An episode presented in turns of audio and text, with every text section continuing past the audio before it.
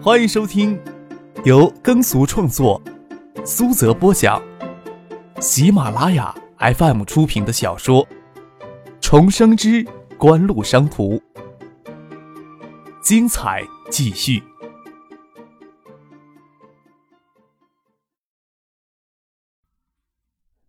第六百五十一集。景湖拿得意的二手手机技术，在国内手机市场获得当前的成功。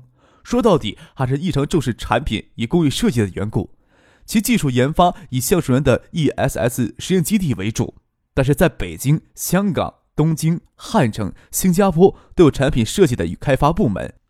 近乎下半年决心开拓欧洲与北美地区的市场，但是在欧洲与北美地区最先成立的还是产品设计与开发部门。反而实质性的市场开拓工作却迟迟没有展开，这些情况艾莫是一清二楚的。虽说让艾莫识破，张克也不脸红，他也没有指望斯高柏真就这么做。其实如此也让人兴奋呐。艾莫又说道：“哎，等电子展过去了，我就随你们直接到建业，如何？”虽说呀，中金卫星的设计产能是月产三万枚晶圆。初步试产成功，良品率还很低，要达到稳定的产能，也需要三五个月的过渡期呢。张克笑着说：“你过三五个月再来下订单也不迟。”艾莫真是要咬牙切齿了，他转念就想明白张克在打什么主意。就算中金微芯刚投产的良品率还只达到百分之二十，月产三五千片的晶圆总是能做到的。直径为十二英寸的每片晶圆，差不多能够生产近四百枚的闪存颗粒。这种简单的常识，他身为斯高柏的执行总裁还是具备的。此时，只要中芯微星拿出十分之一的生产能力来，就能满足全球市场对三十二兆闪存芯片的需求呀。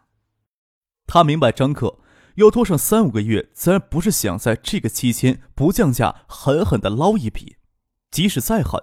每件埃普利尔能增加八十美元以上的利润空间，以锦湖此时的四万件的月销量，拖上三个月也不过额外增加一千万美元的产品利润罢了。但是锦湖将每件埃普利尔额外多出的八十美元利润空间让给代理商、经销商，足以让经销商使出吃奶的力气来为锦湖产品开拓市场。三五个月足以让锦湖的海外业务上两个台阶。艾莫算是看明白过来了，锦湖这次参加电子展是冲着欧洲、北美地区的电子代理销售商而来的。东芝推出艾普利尔才两个多月的时间，就占领全球市场四成的份额，但是锦湖与斯高柏的市场空间却丝毫没有给挤占。相反的，东芝的加盟促进 DMP 阵营大步踏出往前走了一步。锦湖九十月间在日本市场的艾普利尔销量，在东芝的带动下获得强劲的增长。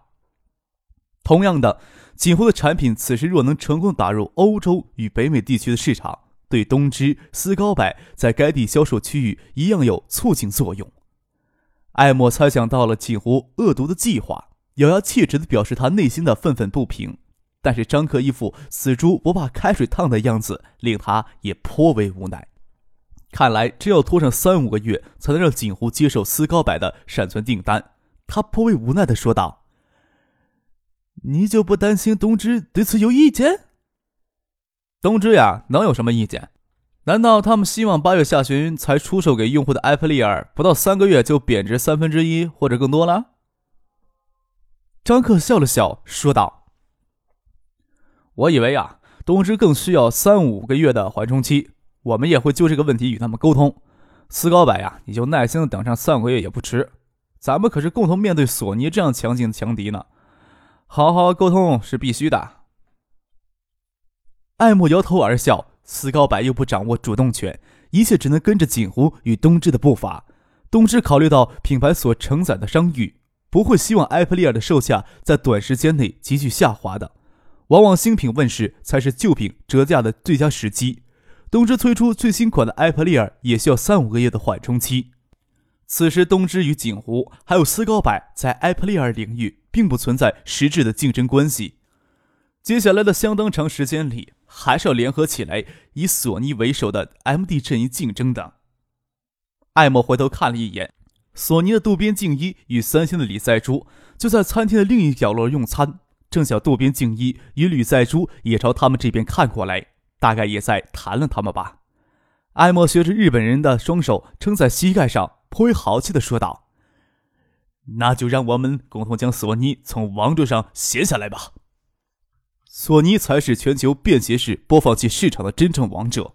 为了实现将音乐播放器放入上衣口袋这一极具创造性的商业理念，索尼在二十年前就成功将第一台核带式随身听推向市场。迄今为止，索尼累计销量的随身听已经超过一亿五千万件。进入九十年代，索尼随身听在全球市场年销量都突破一千万件。虽然九八年受亚洲金融风暴牵累。但是索尼随身听的全年销量预计不会低于一千四百万件，将给索尼带去不低于五十亿美元的销售收入。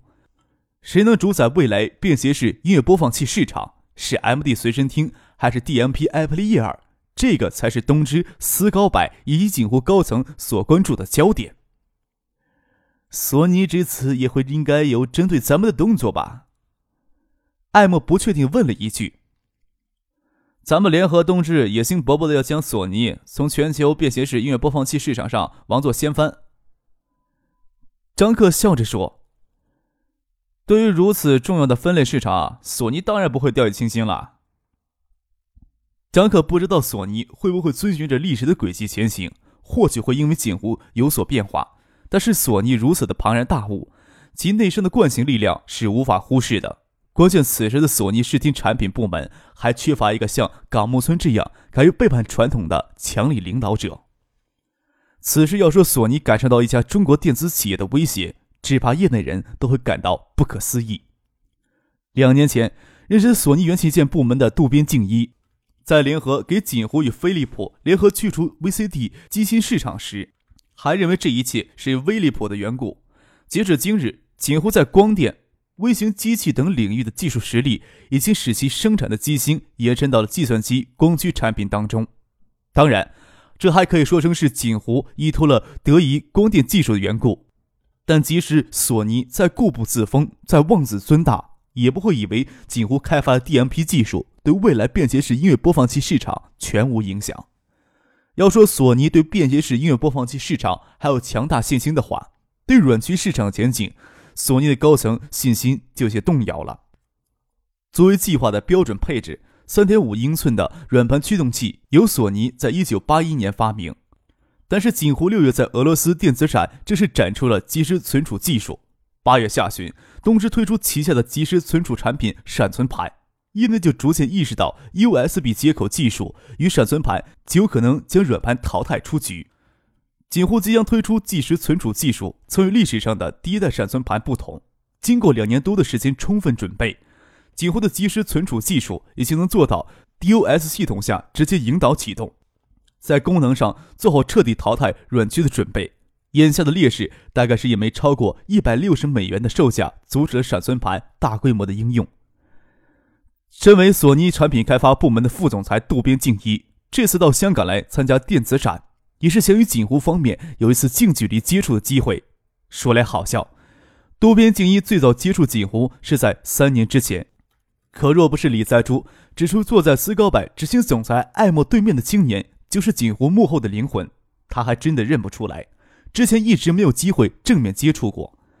看到艾默回头看来，李在洙微微一笑，与渡边敬一说道。他们呢，或许还妄想挑战索尼在便携播放器市场的地位呢。渡边敬一也是微微一笑，对于李在洙这句话没有回应。身为索尼产品开发部门的高层，对前瞻性的市场应该有着正确的评估。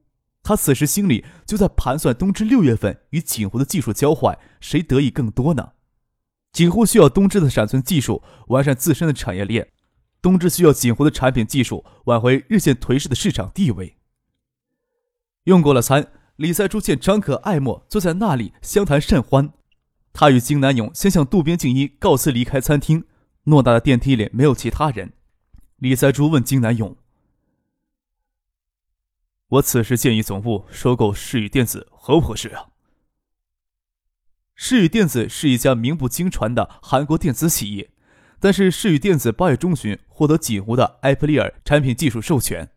三星要获得埃普利尔产品技术，要么与锦湖直接获得谈判授权，要么并购获得锦湖已经授权的公司。金南勇在想，这两者有什么区别？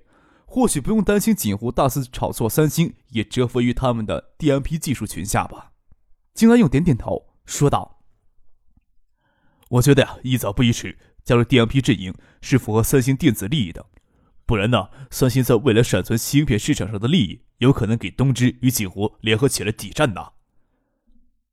李在洙点点头，说道：“我决定了，你替我起草一份正式的报告，我打算将这份报告直接提交给会长。”虽说三星旗下也生产、销售 MD 随身听。但是，M D 的核心利益始终掌握在以索尼为首的日系电子厂商手里。虽说三星投身于 D M P 阵营，还要向锦湖交纳专利费用，但是未来的闪存芯片市场上的利润不容三星不重视呀。艾莫也告辞离开了餐厅，张克陪唐静在餐厅里点了咖啡，隔着厚重的玻璃幕墙欣赏着维多利亚海港美丽的夜景。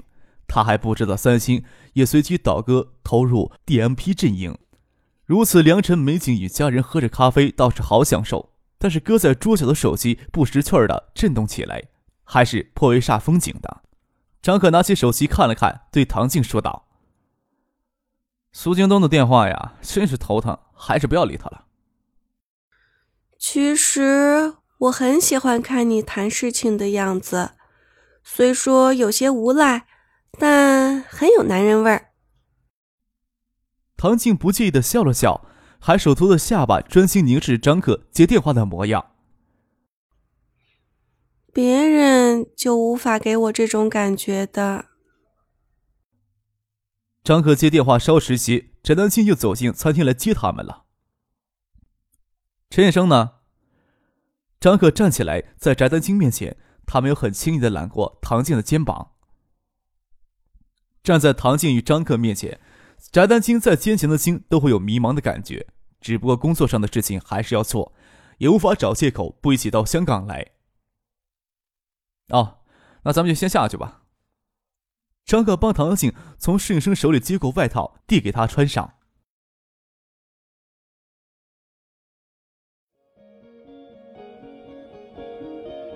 您正在收听的是由喜马拉雅 FM 出品的。重生之官路商途。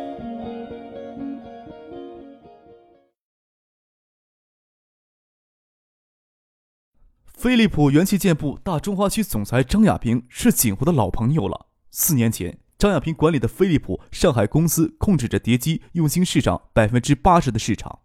九六年年初，也是机芯控制最紧缺的时候，唯有锦湖从飞利浦工厂获得足够量的机芯供应。这是锦湖一举拟定叠机市场霸主的一个关键性因素。要说外部对锦湖帮助最大的，张亚平要算一个。关键是张亚平与飞利浦的聘用合约再过一个月就要到期了。张亚平第一次与张克会面时，还是九五年年中，锦湖在建业正式推出他们生产的第一台 VCD 碟机。他那时就从这个当时还只有十七岁的少年身上领略到什么才叫商业天赋的迷人魅力。当然了，今天坐在这个房间里的男人们，没有一个人会对自己的能力、智商与天赋产生怀疑的，没有一种与生俱来似的自信。如何能在四十岁之前走上人生巅峰，成为这个世纪令人瞩目的精英群体当中的一员？就拿萧敬腾来说吧，在他美国留学期间，只有能力请女友吃泡汤时，还正正其实以一个未来亿万富翁的身份求婚。这么一个人物，还是甘心被眼前这个才二十岁的青年驱使来开拓锦湖的海外市场？看着张克走进来，张亚平随苏京东、丁怀、萧敬腾他们一起站起来，笑着说：“我呀，只是随意的过来坐一坐，都打扰客少良辰美景盼佳人了。”